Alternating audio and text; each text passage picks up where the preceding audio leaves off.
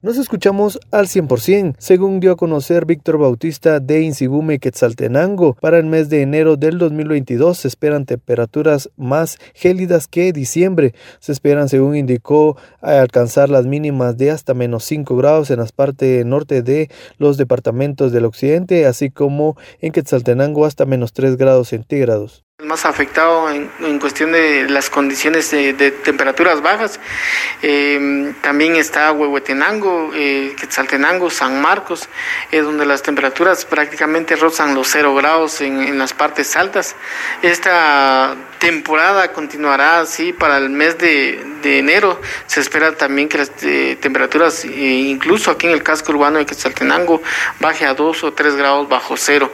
Incluso en, en las partes altas llegue a 5 grados bajo cero.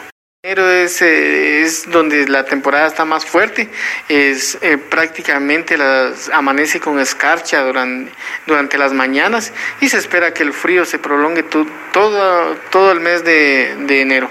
Se ha, habido, eh, ha visto afectado eh, prácticamente Quetzaltenango en el casco urbano, eh, Olintepeque, Olintepeque Palestina de los Altos, este, San Francisco La Unión y las otras partes de, San Marcos también, donde las temperaturas incluso permanecen hasta las 10 de la mañana sin, sin movimiento. El experto en clima señaló que el mes de enero se espera que sea el más eh, frío de esta temporada, por lo que recomendó a la población siempre estar eh, abrigados y sobre todo cuidar a las personas que eh, tienen mayor riesgo de contraer alguna enfermedad respiratoria. Esta es la información que yo tengo y vuelvo a cabina preguntando cómo nos escuchamos.